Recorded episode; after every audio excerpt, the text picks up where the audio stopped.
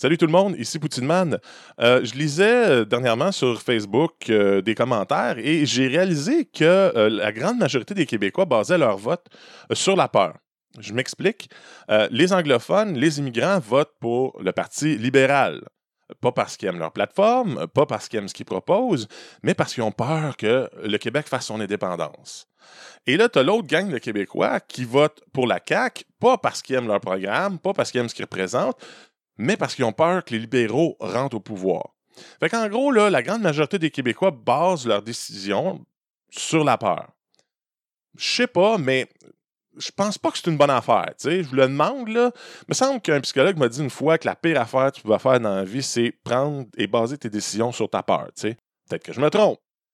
Puis l'argument en plus, qui, ce qui me décourage, c'est que l'argument en plus pour démotiver quelconque changement ou quoi que ce soit de différent que de voter en fonction de sa peur, c'est l'argument, mais ouais, mais c'est idéaliste. Vous êtes des idéalistes. C'est quoi cette affaire-là?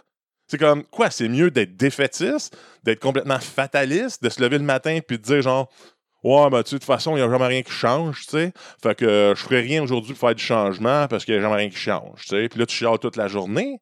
Puis là, quand tu arrives chez vous le soir, c'est quoi? là, tu, regardes en arrière et tu dis, ben, tu vois, j'avais raison, il n'y a jamais rien qui change. Mais oui, c'est sûr qu'il n'y a rien qui change. Tu fais rien pour que ça change. Fait que bravo, tu te donnes raison, tu te complais là-dedans. C'est quoi l'affaire? Fait que, tu sais, d'avoir un petit peu des idéaux, ça peut être une bonne affaire. Puis là, pour ceux qui me disent, non, non, c'est pas ça, je suis pas fataliste, défaitiste, je suis réaliste.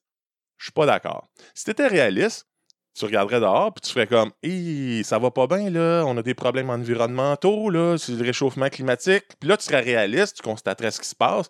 Tu constaterais, tu constaterais aussi que depuis 20 ans, au Québec, c'est la même maudite affaire qui se passe à chaque élection. Puis là, tu serais réaliste, tu ferais un constat, tu ferais comme, OK, il faudrait peut-être que je pose des actions pour changer ça. Ça, ça, ça, ça serait réaliste, tu sais.